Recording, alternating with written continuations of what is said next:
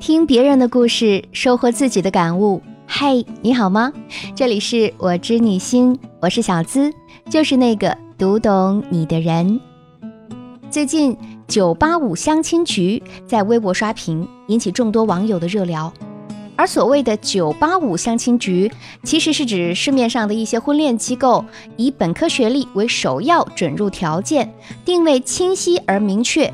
精准划分客户群，组织线下联谊，为高素质单身男女安排的相亲活动。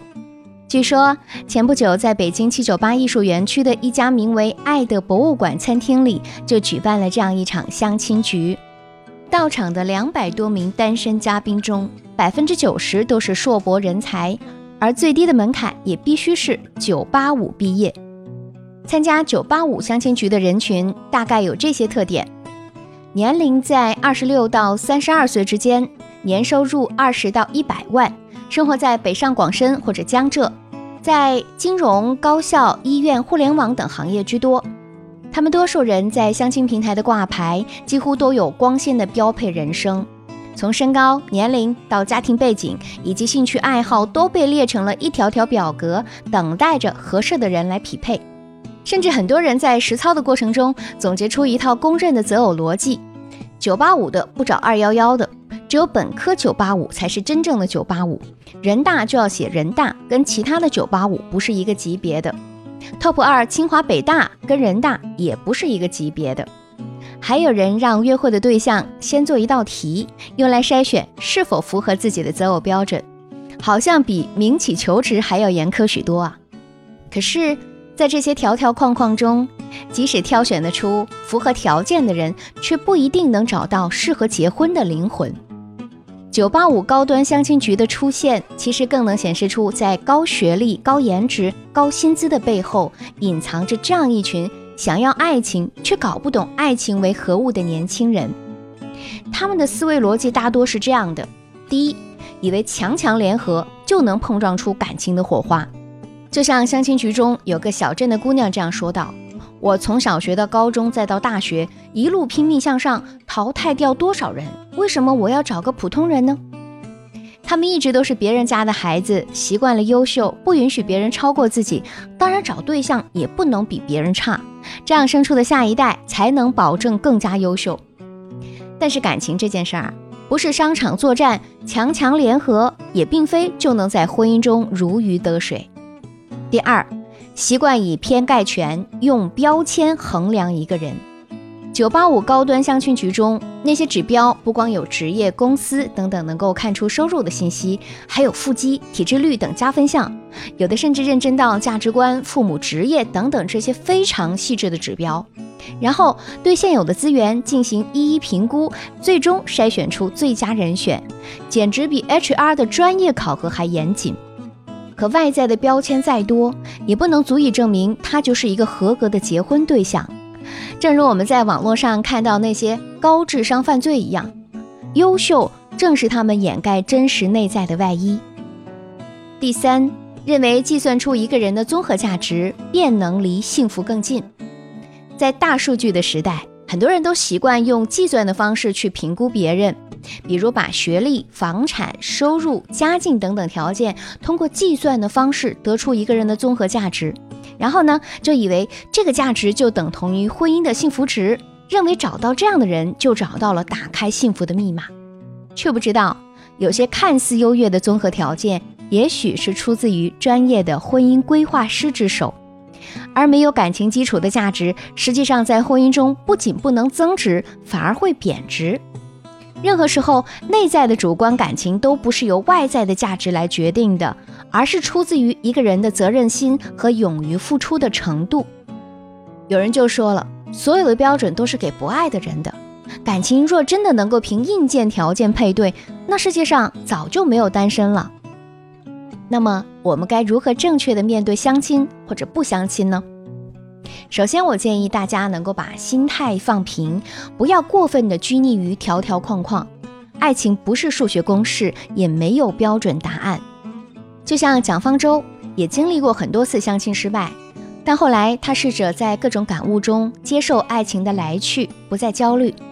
就像他说的，在生活中爱而不得才是常态，并不值得自怨自艾或憾恨他人，认为自己是世界上最受伤的人。这也并不是不相信爱情，恐怕也只有接受了得到回应的爱是撞大运这一点，才能在下一次、在每一次都能勇敢的去表达，真正去珍惜。所以，关于相亲，如果条件太严苛，不能先试着从朋友做起，往往结果就会大失所望。就像你带着维护阶层的目的，想要去寻找和自己灵魂契合的人，那恐怕也不太现实，因为遇见的大多都是和你有着相同目的的人。最好的做法是能够把心态放平，不拘泥于那些条条框框，勇敢去爱，去体验，遇见爱情的几率才会更大。其次，我认为好的人品才是择偶的第一要素。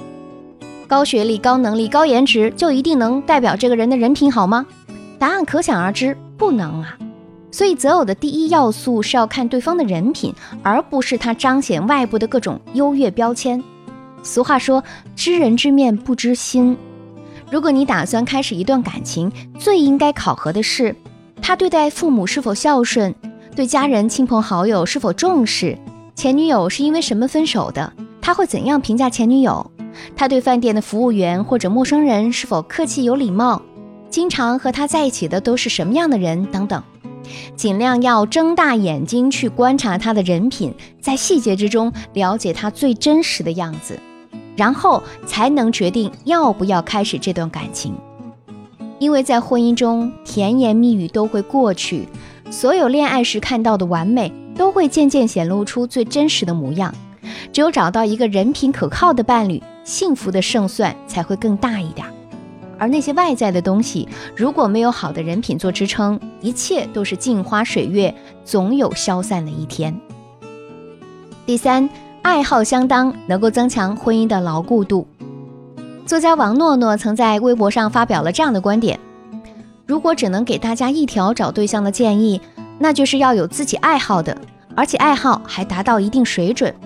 他还列举了几点理由：第一，有爱好，而且能把不赚钱的爱好玩得不错，说明智力平均线以上，又有耐心，不特别功利，内心保留着一个纯粹的角落。第二，人有好奇心，对自己有要求，过一辈子不至于到最后大眼瞪小眼，不知道说些什么才好。第三。最重要的人到中年，谁也说不清楚。如果不那么顺利，爱好就是避风港，不至于意志消沉。仔细想想，非常有道理。毕竟一辈子那么长，有兴趣爱好，才不至于在时间的消磨中丧失掉对美的感受。如果伴侣之间能够培养出一项共同的爱好，两个人一起去探索未知的领域，一起怀着好奇心和探索欲，才能让爱情永远充满惊喜。我认识的一位好友，她是长跑爱好者。她和老公呢，就是在马拉松的途中结识的，在一起很多年，两个人的感情还像刚结婚时那么好。我曾经问过他秘诀，他说：“生活哪有什么秘诀，不过是两个人一起向着前方努力，期望着一起达到终点。”作家马德也有一句话说得很好：“那些天性里的爱好，支撑着我们度过生命里的荒芜。”恋人之间有共同爱好，就会对生活多一点期待，多一点与庸俗世界抗衡的力量。爱情的国度里，从来都不是你拥有完美的标签就能够顺利到达顶峰的。就像有些高材生会自嘲，再难的考试好歹也有标准答案，可找对象没有。如果多考十次试就能找到灵魂伴侣，那就简单了。所以在寻找爱情的路上，我们都应该放平心态。在提升自己的同时，丢掉那些条条框框，积极的去结识更多有趣的人，然后才能确定谁是能够和你牵手一生的人。你想找到那个对的人吗？如果你在爱情婚姻中也遇到了解决不了的难题，苦于无处诉说，无人能懂。欢迎添加我小助理的微信，恋爱成长全拼小写加数字零零八，我来做你的倾听者，你的情感指路人，帮你解决情感烦恼，收获幸福生活。也感谢大家对我知你新节目的支持，欢迎把我们的节目分享给身边更多的闺蜜与朋友，了解我的最新动态以及学习更多情感心理干货技巧。可以在新浪微博直接搜索“小资我知你心”，是姿态万千的“资”哦。解密情感烦恼，给你最真切的知心陪伴，最快乐的情感成长。我是小资，就是那个读懂你的人。每周一晚上，我和你不见不散。